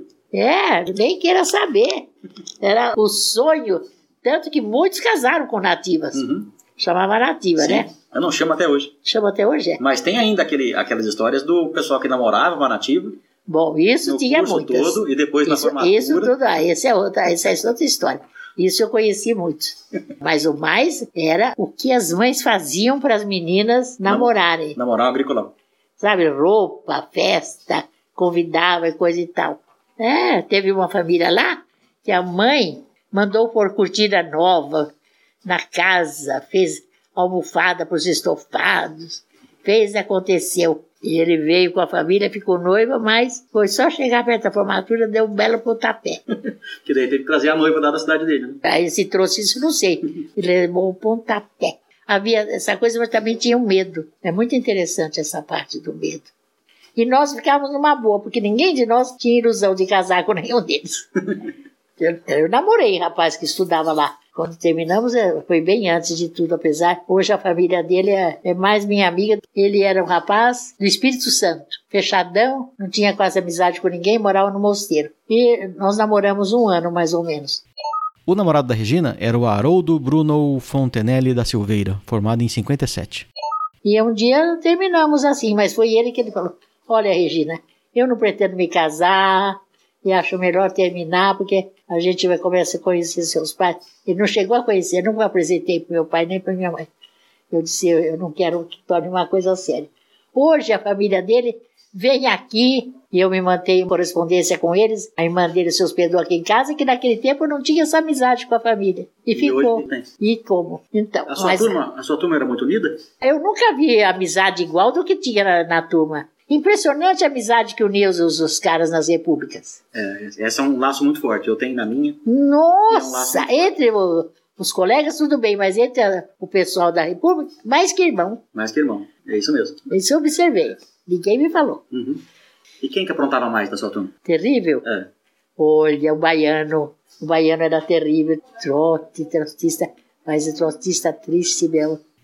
O baiano foi citado no episódio 7 da Maria Aparecida, mas na mesma época tinha vários com o mesmo nome e eu não soube dizer qual que era qual. Mas fiz uma pesquisa e descobri que o terror da bichada era o Lourival Pires Fraga. Eu tinha morrer de dó. Ai, como judiavam dos novos, viu? Judiavam demais. No meu tempo, judiavam para valer. Hoje judia bem menos. Né, mas naquele tempo judiavam para valer. E você, Regina, aprontou muito? Não. Você era muito certinho? Eu não, eu não, eu não aprontar que jeito. Naquele tempo não tinha como aprontar. Os meninos aprontavam, mas as meninas eram mais certinhas. Nós não sabíamos das vidas da, da aprontação dos meninos. Não entrava em república, né? De jeito nenhum. É. É, E atravessava a rua pra passar na A outra única coisa que podia aprontar era namorar, mas namorar naquele tempo não era como hoje. Né? Você frequentava o calque? Ia no centro acadêmico? Ia. Eu, a Clotilde, a Pia. Tinha o, o Kiko, E cuidava do calque? né? Fazia um cafezinho delicioso. A gente chegava lá e já tinha café, tudo. O que, que tinha no calque na época? Tinha pra ouvir disco, sala de visita. Eu gostava de mexer no Snook, ping-pong, tinha o barzinho, tomar café, bater papo. Havia um respeito e uma amizade como eu nunca vi na vida. Era uma coisa extraordinária. Eu achava até que os meninos não gostavam que a gente fizesse agronomia. E para minha surpresa, a maioria das filhas dos meus colegas todos fizeram agronomia. Eu dizia, olha, a filha do fulano fez agronomia. Pois a gente achava que eles achavam que a gente era chata, que mulher não devia fazer agronomia. Aí a Minhas foi- filhas tiveram fazer? É verdade, esse é o meu grande espanto. Agora, o que eu queria dizer é o seguinte: então eu ia para a escola, eu era uma aluna boa, eu gostava de estudar, mas como todo mundo, estudava mais do que eu gostava, e gostava muito de fitopatologia. Então, o Dr. Rubens Carvalho, você não conheceu. Não conheci. Rubem de Souza Carvalho, de 1928. Um dia mandou me chamar. Eu falei, nossa, o que será que eu fiz, hein? Que chato, não? Será que eu fiz alguma coisa errada? Ele falou, olha, Regina, setembro. O doutor Paulo Nobre, que é diretor do biológico, pediu que eu indicasse alguém para fitopatologia. E isso você estava no último ano. Você vai, você aceita ir lá fazer entrevista, eu vou indicar você. Come, enquanto tá quente, que depois, viu? Depois fica horrível. Eu, como há muito tempo não como isso. Agora eu tenho sorvete e tenho água de coco. Aí eu falei, Clotilde, eu tenho que ir no biológico fazer entrevista. Mas quem ia entrevistar a Vitória Rossetti. Você ouviu falar da Vitória Rossetti? Ah. Essa é famosíssima, Viridiana Vitória Rossetti, de 39, a nossa primeira exalquiana. Vai ser muito citada aqui no episódio. Eu sabia que ela era uma mulher enérgica para chuchu. Eu cheguei aí, o doutor Nobre, que eu me apresentei, o doutor Nobre marcou hora, tudo, e a Clotilde veio comigo. Aí ela disse, quem vai entrevistar a senhora é a doutora Vitória Rossetti. Falei, puxa, eu tô roubada, o que, que eu vim fazer aqui? E fui na entrevista.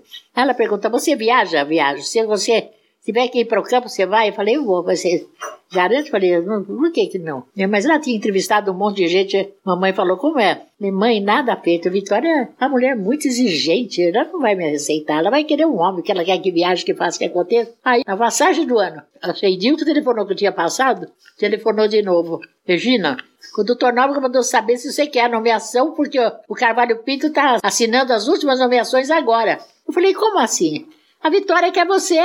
Trabalhei 30 anos com ela. Comecei com ela e saí com ela. Sempre com ela. Eu me arrependo de ter começado tarde a gravar essa entrevista que eu perdi a Vitória. Eu devia ter começado mais cedo. Eu falo anos A atrás. Vitória ela morreu com 95. Devia ter começado antes, em 90, não sei. Então daí, Então, agora você é formado em 58, né? Você É. no final de 58, quando você ainda foi entrevistado pela Vitória. ali eu me formei em 58. Minha festa de formatura, dia 9, 8 e 9. Dia 15 de janeiro também pô. Foi o tempo de vir fazer exame médico. Eu não fiquei nem um mês fora. Não, mas antes disso, em abril de 58, saiu na revista Mirante uma reportagem das Evas na Lavoura. Você era uma das Evas? Ah, eu, tenho, eu tô com a revista É, aí. A revista tá bem aqui. Olha você aqui. Feliz que sou. Magrinha, elegante. Daí, sabe? Vou contar. Vim com a, aí tomar posse. Fui fazer exame médico.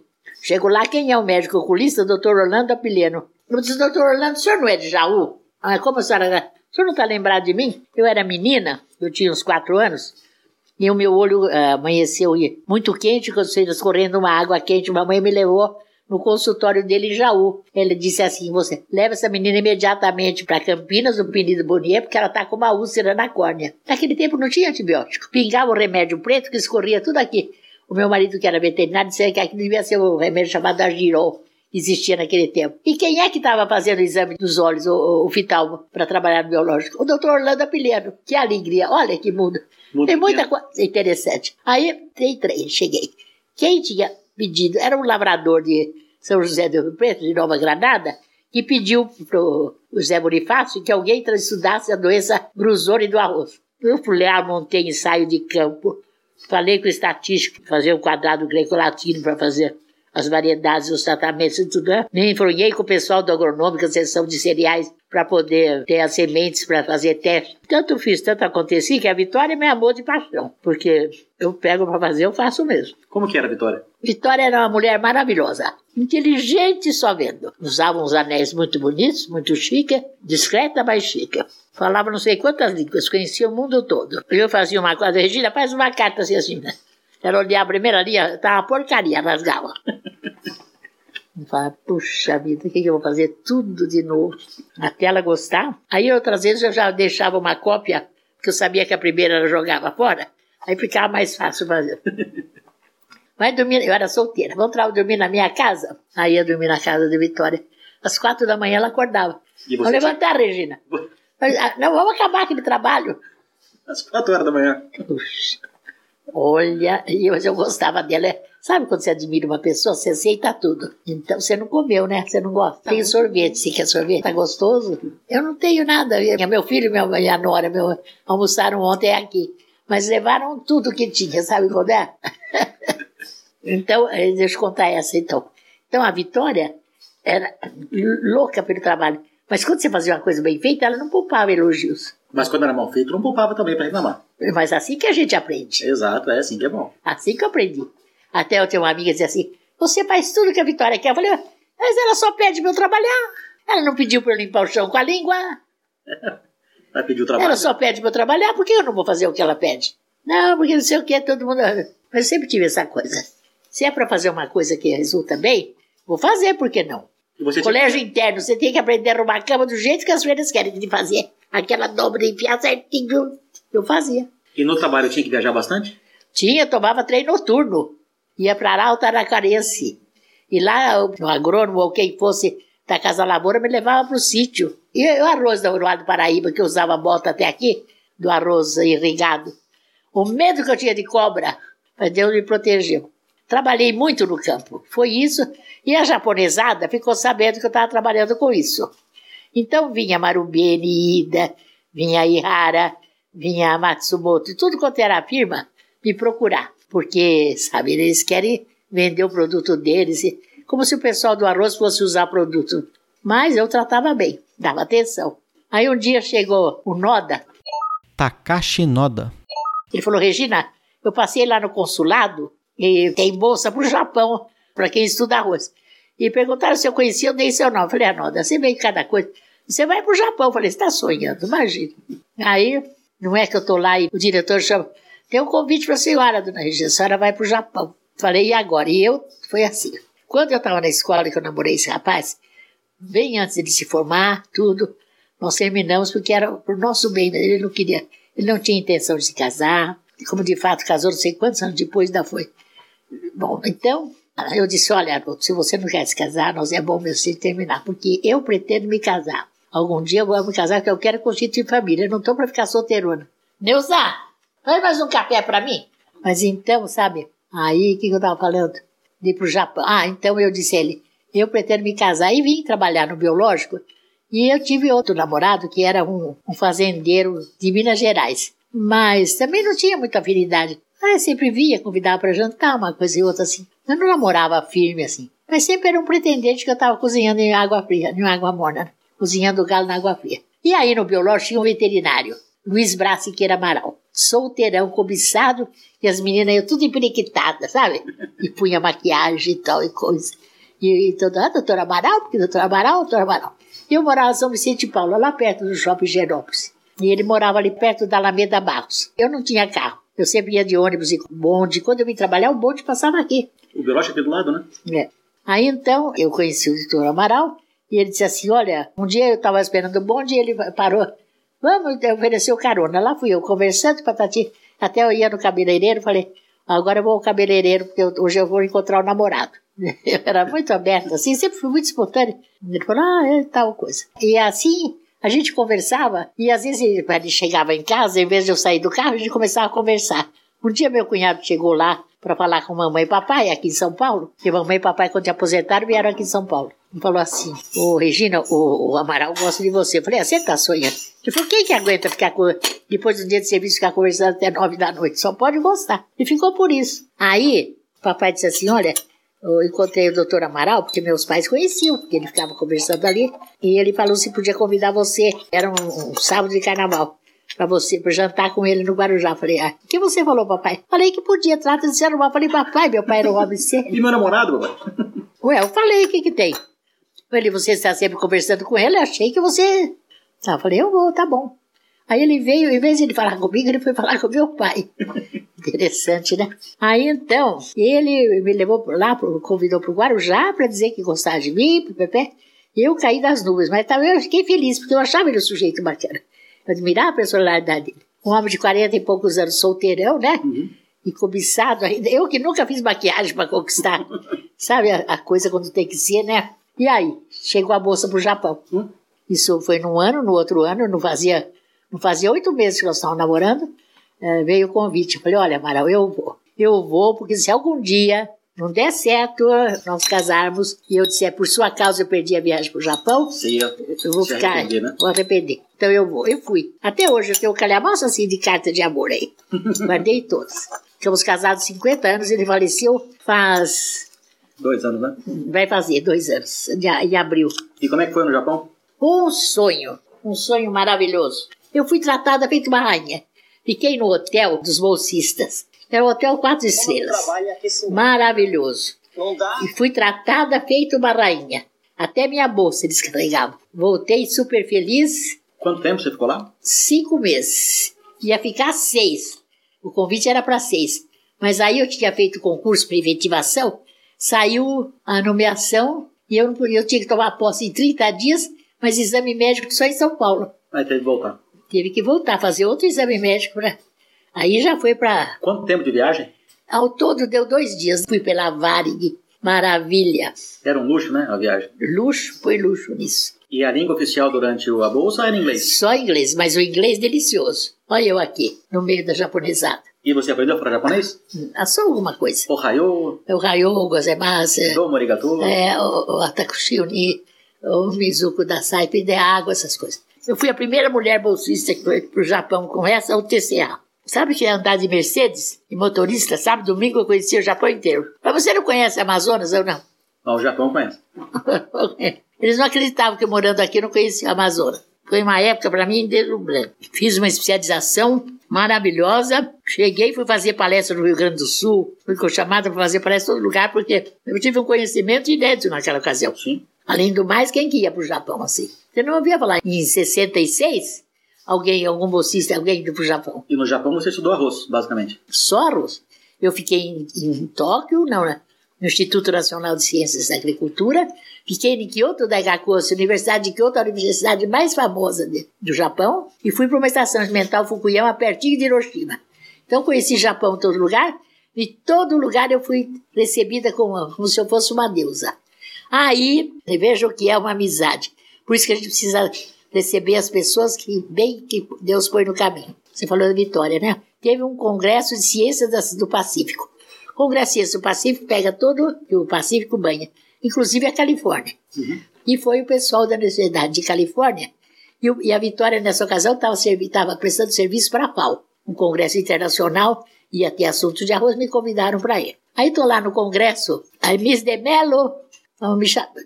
Aí eu fui lá, FAO e o pessoal da Riverside. Que a Vitória tinha dito que eu ia lá e que queriam me dar um abraço e me conhecer. Mas eu subi no Japão lá em cima. Imagina o pessoal da Riverside querendo falar com ela. Eu não achou isso fantástico? Fantástico. A Vitória que deu lá. Pessoal da FAO, doutor Chiarapa, procurando a Regina. E a japonesada achou que eu era uma deusa da, da, da ciência. Eu, coitada de mim, sabia pouco. Mas você sabe que isso valeu muito? Eu imagino o respeito depois, né? É, Imagina o nome da Vitória e ela que deu meu nome. Ah, aquilo foi. Eu tive uma vida linda, né? Aí cheguei, o, o Luiz estava me esperando na porta da escada do avião, porque o cunhado dele era general e ele entrou direto lá no aeroporto. Sabia que não, tava, não ia trazer contrabando nenhum, né? Mas foi uma festa só. Eu cheguei em outubro, casamos em maio, porque meu pai tinha operado a hérnia e não podia entrar comigo. Aí depois, estou esperando, casamos em maio. Ficamos, cinco, faltou 40 dias para completar 50 anos de casado. Ele lá com o nosso filho. Esse é meu filho. Meu filho se formou médico na USP com 23 anos. Nossa, Olha, novo. Olha ele, de médico. E meu filho, meu marido lá. E teve netos? Tem um neto de três aninhos. Será que tem chance dele seguir a carreira ainda não? Dá pra fazer a cabeça dele? Olha, esse piazinho japonês, ele já sabe, os avós têm uma chácara dentro do condomínio fechado. Ele já foi colher batata doce, apanhar melancia. o meu piazinho, ele gosta, olha que coisa. Olha que sem vergonha. Ele, ele tinha dois anos e meio aí. Adora brincar com terra. E ele encheu o funil de terra. E pôs de chapéu. A guisa de chapéu na cabeça. E a cara de, mal, de sem vergonha. Tá envolvido na. Então tem chance dele virar agricolão. Deus queira, bem que eu gostei. Sabe, eu acho que a vida com a natureza é outra coisa. A medicina é muito dura, né? Mas meu filho quis fazer medicina. Meu marido, ele era médico veterinário, foi chefe de seção e a vida toda ele trabalhou com brucelose e tuberculose. Ele era responsável pela produção de, de antígeno para brucelose e de tuberculina para diagnóstico de tuberculose. Ele tem 104 trabalhos publicados. Fez uma bela carreira. Eu também publiquei uns 50 e poucos trabalhos. Seus trabalhos foram em qual área? Fitopatologia, só doenças do arroz. Aí a Vitória me pôs chefe de seção, antes dela aposentar. Eu fui chefe de seção uns nove anos, depois eu pedi para sair porque a minha carreira de pesquisador tem que subir na carreira de pesquisador. É, porque o chefe de seção para de publicar um pouco, né? Não dá tempo. Uhum. Aí eu estava muito cansada, né? Falei, não, é muita coisa. 18 pessoas Aí você voltou a ser pesquisador. Aí eu voltei a ser pesquisador. E aí teve eleição para membro do CPRDI, você sabe, a Comissão Permanente de Regime Tempo Integral. Foram convidar o Mário para ser da comissão. O Mário disse: Ah, Regina, eu não quero ser, eu não tenho condição, tenho um negócio para resolver nos Estados Unidos, eu vou pôr seu nome. Mário Barreto Figueiredo, ex-morador da Copacabana. Ih, Mário, quem quer votar em mim? Eu não vou fazer nada. Eu tenho minhas coisas aqui. E não é que aí eu fui eleita também? Mas fomos três. Os três primeiros foram para a mão do Montoro. Eu estava em segundo lugar e ele me escolheu. Para os mais novos, André Franco Montoro foi governador de São Paulo entre os anos de 83 e 87. Eu fiquei quatro anos nessa comissão. Você sabe, um cargo difícil, porque tinha mais de 100 pessoas nessa minha área de patologia vegetal. Incluía virologia, toda a parte de virologia, bacteriologia e fitopatologia, né? E você tem duas coisas na sua mão tem o bolso do fulano, porque se ele muda de nível, melhora o dinheiro. E a vaidade, né? Porque a pessoa quer melhorar de nível. Não foi brincadeira. Trabalhei dia e noite nessa mesa aqui. Trazia caixas e caixas. Porque na, lá na comissão não dava tempo, né? Tinha que fazer, mas fiz um bom trabalho. Saí de lá com todo mundo satisfeito com o meu trabalho, graças a Deus. Ah, e fui da diretoria da Associação de Engenheiro Agrônomo. Para dizer para você, eu tinha feito tudo, tudo que é. mas minha carreira eu não arrependo de jeito nenhum. Eu acho que foi tudo na minha vida. Eu não podia ter feito melhor na vida. Então, estudar na Exalc foi uma boa escolha? Mas não foi boa, foi perfeita.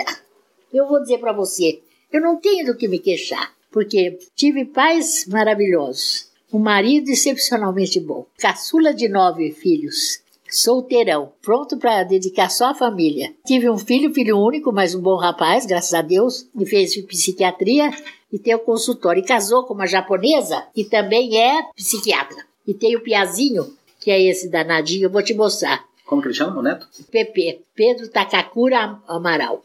Agora, eu, se eu pudesse dizer a pessoa, eu só acho assim. Ela não deve fazer essa ou aquela carreira. A despeito de família, deve fazer a carreira que ela achar que ela gosta. Regina, você foi nos, nos quinquênios? Então, 88. E foi lá na casa do Goiano. Humberto de Campos, o goiano, foi morador da República Pecuária. Ele foi o último diretor a morar na casa que veio a ser o museu da escola, aquela casa branca perto do prédio da engenharia. A entrevista dele já está gravada e está no forno. Logo, logo eu edito. Ele era diretor e ele fez a festa lá. Sabe o que foi ó, as férias da saudade? Porque ele contratou aquele conjunto de música e tocava as músicas que tocava no Coronel. E ele pôs o nosso quadro logo na entrada, no saguão. E tudo era, parecia um retrato da, da, do 58. Foi maravilhoso. E foi muita gente? Foi, bastante. Eu acho que para mim não podia ter sido vida melhor e não podia ter tido melhor presente do que vir pro biológico, porque até meu marido eu conheci. Regina, você está entre as 20 primeiras mulheres a estudar lá na Exalc. É. Você tem algum recado para as meninas que estão saindo do mercado de trabalho hoje? As agricultonas e exalquianas que estão saindo para trabalhar? Tem que ter disposição para trabalhar. Não escolhe serviço. Se pedir para você enfrentar uma noite de trabalho, uma, uma, madrugada, porque era isso que eu enfrentava com a Vitória. Levantava de madrugada para escrever trabalho. E outra, ia para o campo punha a bota e enfrentava medo de cobra. Tinha medo, mas ia, né? E como ia ainda? Eu tenho um monte de fotos na minha vida. É que eu preciso pegar tudo quanto é álbum de fotografia. Eu dependo muito de pessoas que peguem para mim, porque tá tudo arquivado. Tem fotografias ótimas do Japão. Aí tem muita documentação interessantíssima dos, dos campos experimentais. É. Ah, e fui muito congresso fora também. Fui congresso em Cali, na Colômbia. Quando eu vim do Japão, eu fui fazer palestra no Rio Grande do Sul, Cachoeirinha, o IRGA, Instituto Rio Grandense do Arroz, porque o pessoal queria saber do que eu aprendi lá. Fui fazer em Goiânia, hum. na Estação Experimental da Embrapa, Sim. arroz e feijão. Fui em Uberaba, Associação dos Criadores de Bovinos, que era tanta coisa. Aliás, eu tenho meu currículo aqui. Você quer ver? Eu quero. Olha. Nossa, é muito grosso. Não, vai virando rapidamente, você vê os itens. Você quer ver uma coisa? Ó, por exemplo, para fazer a carreira de pesquisador, olha, eu precisei fazer a história da minha vida. Que é tanta coisa, viu? A aula de doença de arroz que eu dei não tem uma quantidade fantástica. Então o conselho para as meninas é enfrentar o trabalho. Eu acho que é a única coisa que precisa na vida, enfrentar, seja o que for. Olha, levantar às quatro da manhã para escrever um trabalho que não tinha urgência nenhuma. Mas eu tenho outros trabalhos, precisa ver. Vamos, menina, você precisa fazer carreira. Porque para em tempo integral você precisava ter um número X de trabalho. Você não entra no tempo integral direto. Primeiro é tempo parcial. Aí você é entrevistada na comissão, que é essa comissão que eu trabalhei depois, e daí dois anos provar que você realmente tinha capacidade para fazer pesquisa. E Vitória me deu, você tem que ter um bom orientador. Sem bom orientador, ninguém vai. Por se tiver um orientador, ele mandar você carregar uma canga, carrega. Sabe por quê? Você está na mão do seu orientador. Você vê, eu contei para você um fato importantíssimo lá no Japão. Quando o pessoal soube que quem mandou lembrança para mim era Vitória, com o nome dela, ah, a vida para mim lá ficou. Abriu portas, né? Tudo, tudo abriu. Então, para você ver como é importante. Agora, não precisa nada mais. Por quê? Quando você tem alguém que incentiva você, é, é, fácil, mas quando não tem, você tem que se incentivar-se. Isso que é. Da reunião, Deus, não aguento mais, ah, mas só mais um pouco, né? Não, mas se eu fizer isso vai ser bom, vou ficar livre disso. Né? E você vai fazendo, você vai, você mesmo vai mandando em você. Aqui, mesmo na, na CPRTI, cada um manda seu currículo e sua coisa em umas caixas de, de papelão, aquelas caixas de arquivo. Uhum. E você tem que pegar cada candidato, estudar o candidato, dar nota para o trabalho dele e depois você apresentar esse no colegiado. Ele reúne os 12 membros mais um representante do governo e você apresenta aquele candidato, diz tudo o que ele fez, a importância do trabalho, a abrangência do trabalho dele, a influência que o trabalho dele pode ter, se analisa profundamente, não é só o título e o, e o resumo, não. A complexidade do trabalho, a originalidade. Do... Então, analisar um trabalho científico é difícil. E eu, quando me mandaram para essa comissão, falei, estou perdida. Mas o Amaral falou, Regina, mas você tem boa vontade, você vai para frente. Todo mundo que foi lá fez, por que você não faz? Eu falei, eu sei disso, eu digo isso para mim, mas vai ser difícil, não foi fácil. Mas eu, eu pessoalmente falo, não é autoelogio, é a verdade. Eu fiz um trabalho muito bem feito. Não ficou nada a dever aos demais. Eu podia ter dito, não, não vou, não vou aguentar. Eu não vou fazer. E outra coisa. Uma vez, por exemplo, relatei um colega. E ele tomava conta da fazenda Mato Dentro, do biológico. É onde trabalhou o Caconde, né? O Muniz. Muniz trabalhou, isso. O pessoal disse: não, ele não pode ter esse nível dentro da carreira porque ele só administra a fazenda. E eu mostrei que não, que não era isso. Que ele, partia, ele dava todas as condições para quem queria fazer campo experimental. Se não tivesse supervisão dele, ninguém podia fazer. E ele acompanhava e ainda uh, eh, para testemunhar os resultados e tudo. Ele não era um simples empregado da fazenda. Ele participava ativamente daquilo tudo. Então, quando eu vi que ele ia ser prejudicado, esperei um tempo, arquivei aquele, não dei o resultado para ninguém daquilo. Aí, passados uns 15 dias, eu falei para a presidente, doutora Alba Campos Lavros, Alba, eu gostaria de apresentar de novo o rapaz, porque eu acho que eu não fiz uma boa avaliação dele. Ela falou, ah, nós agendamos. Agendou para dar em um mês, que foi um tempo ótimo. Apresentei. O pessoal foi como se não tivesse nunca analisado o cara. É, deram nota para uma outra pessoa. Porque eu, não é que eu quis favorecer. Eu vi que quando eu fiz a primeira vez, eu não soube valorizar os pontos certos. Os trabalhos dele. O trabalho dele. Porque eu achei que ele valia e consegui. Agora, se você não tem essa força de vontade de estudar de novo, enfrentar o colegiado de novo, está prejudicando o colega, inclusive. Exato. O chefe da Fazenda Monte Alto era o João Batista Molinari Araújo, formado em 57. Não é fácil. Uhum. mas depois é tão bom. É gratificante, né? Nossa, eu vinha em casa às vezes exausta, mas eu vou dizer que você não dá o máximo de você, não vai. Eu acho que isso é em tudo, né? Sim, é em tudo. Mas para a mulher é difícil. Quantas festas eu deixei de ir, eu arrependo. Meu marido dizia assim: na festa tem gente saindo pelo ladrão. Ninguém vai lembrar de nós. Não vamos fazer falta. Vamos ficar em casa, tá tão bom. e com isso eu fazia minhas coisas. E ele estava certo mesmo. Que a, a sensação de ter conseguido fazer uma obrigação é muito mais do que a sensação de você ir numa festa e bater papo fiado. E eu gosto de bater papo, mas essa sensação de dar conta de uma obrigação. De missão cumprida, né? Isso não tem dinheiro que pague, né? Se você tivesse que dar um conselho para alguém, era esse. Faça o que você gosta. Você pode ser pintor de Paris, mas vai fazer com amor. Vai gostar do que faz. Porque aí você dá tudo de melhor. Então é uma coisa, uma lição de vida que pra, serve para qualquer um. Se empenhar e não desanimar. Ganhar pouco dinheiro não é tudo. Sendo feliz com o que faz é mais importante. Né? Então faz o melhor que pode, que o dinheiro vem por si depois. E se não vier, você vai saber enfrentar. Mas se você fazer uma coisa de qualquer jeito, aí você mesmo é culpado. Sim. Se aí é pior, porque você diz, puxa, eu não tenho dinheiro porque eu não soube fazer nada, eu mesmo sou culpado de tudo. Mas eu acho que a pessoa também tem que saber o que quer, né? Você não vê, eu tive chance de ser professora e ficar lecionando. Mas Se não, é gostou, isso né? que eu quero. E ela, fui boa professora. Com o dinheiro da aula que você foi para Piracicaba, né? Fazer a Que eu prova. fiz a viagem de trem e tudo. E Você ia contar uma história da Maria Aparecida, acabou não contando. Quando a gente sentou aqui, você falou, ah, tem uma história da Maria Aparecida, eu vou contar depois. Na Uma Maria história engraçada. Ah, foi essa. Eu fui comer manga com sal. Ah, da manga com sal, é. Eu e a Pia.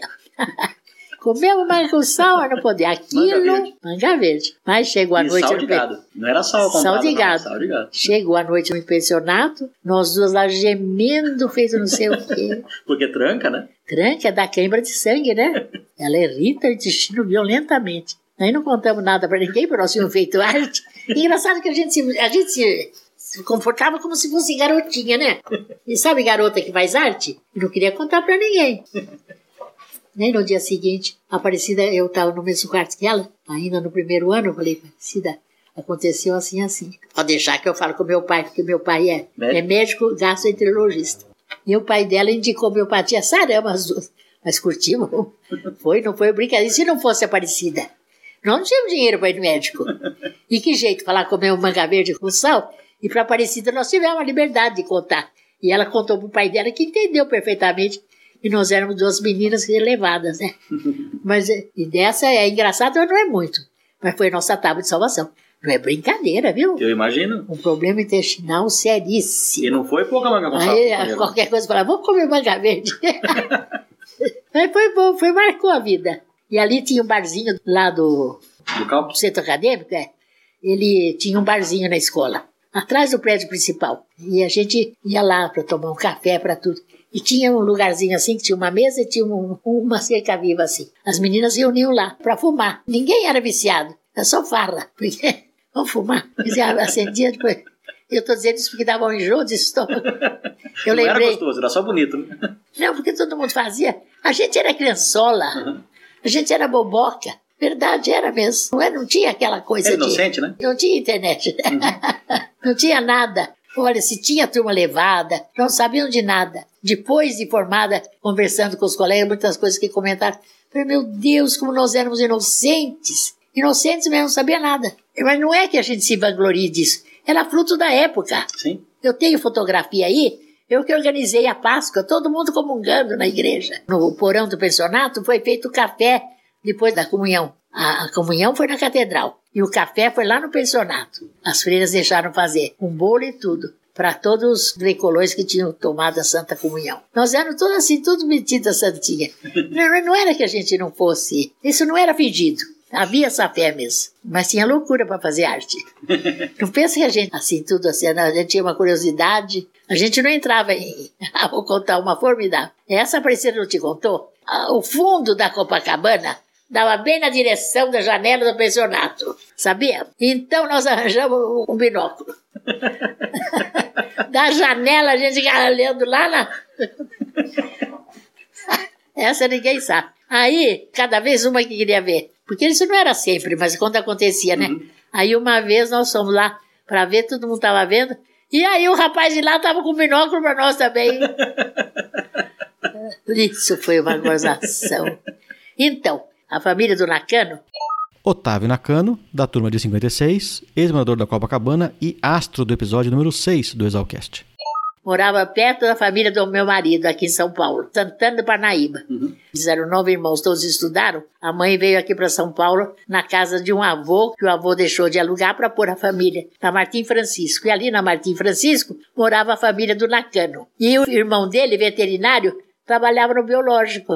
Ele falou: "Ah, Você é da escola, você conhece meu irmão, Otávio Nakano? Eu falei: "Ah, Conheço muito. Olha que mundo pequeno, Pequeno demais. muito pequeno. Mas eu, se alguém dissesse, quero fazer agronomia, eu falei: Mas faz, faz na hora. É tão boa aquela escola, tão linda.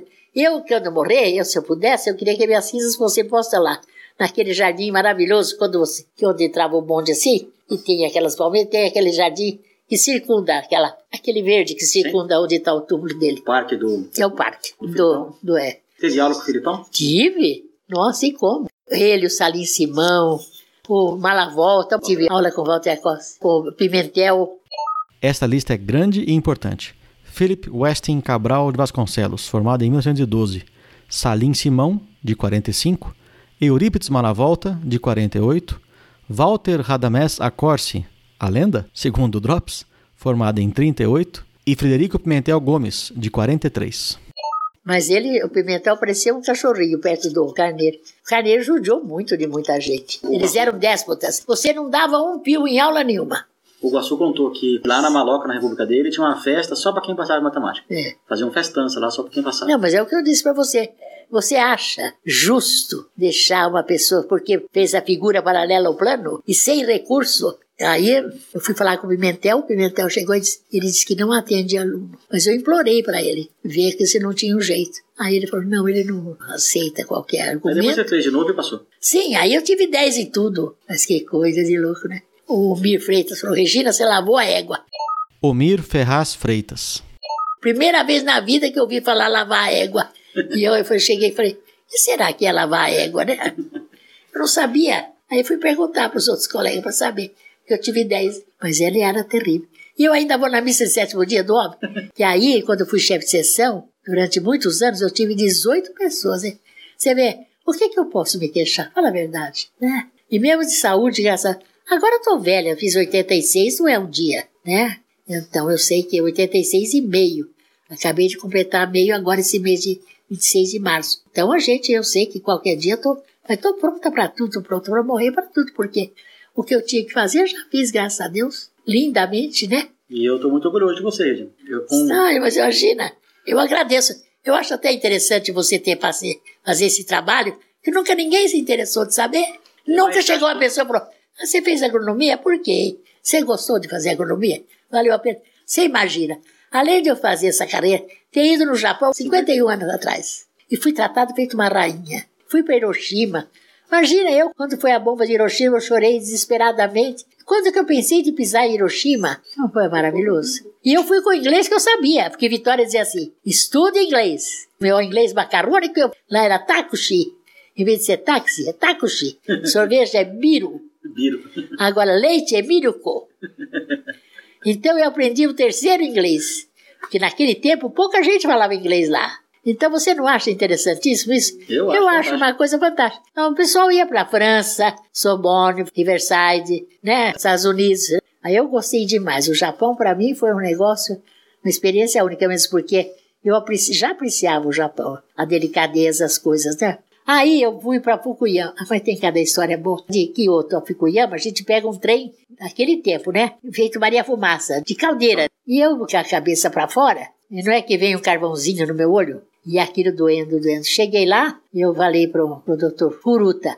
Doutor Furuta, assim, assim. Ele me levou num médico, um médico desse tamanhão, assim. Umas instalações precárias, com uma bacinha lá para ele lavar a mão. Falei, putz, lá vi onde eu fui cair, justo o olho. Não é que eu deitei lá? Esse homem que a mão de seda ele tirou, ainda me mostrou o negocinho. Aí puseram um tampão com plástico furado assim, com cordão. Aqui, outro aqui, eu guardei até hoje, eu tenho. No dia seguinte tava bom. E um homem com gordão imenso, com aquela mão leve de seda, e tirou aquilo, eu nem senti, sem anestesia, sem nada. E aí o mais engraçado é o seguinte.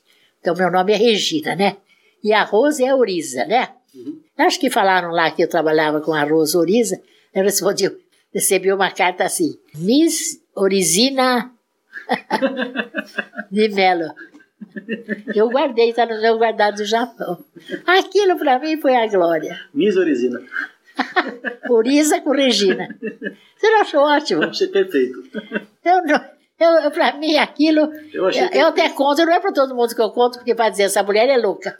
Mas era tão inesperado que juntaram. Aí juntou com Regina. E, né, então, que fala como ela chama Regina. Naturalmente, ele achou Urizina, Regina. Miss Orizina. Você não achou ótimo? Olha, me aconteceram poucas e boas.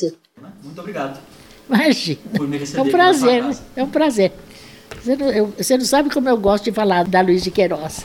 É, acho que esse é um vício, né? De exalquiano. Nunca eu sei. E eu acho que nenhum estudante, nenhum universitário ama mais a sua faculdade do que os alunos. É para sempre. É pra sempre.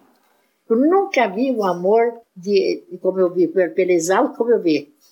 E também a, a relação entre os exalquianos, né? É, um É, sentimento é. gratuito. É uma coisa formidável, é como se fosse irmão, até mais. Eu me sinto super à vontade com você aqui. Mas é para sentir mesmo. Mas é. Então,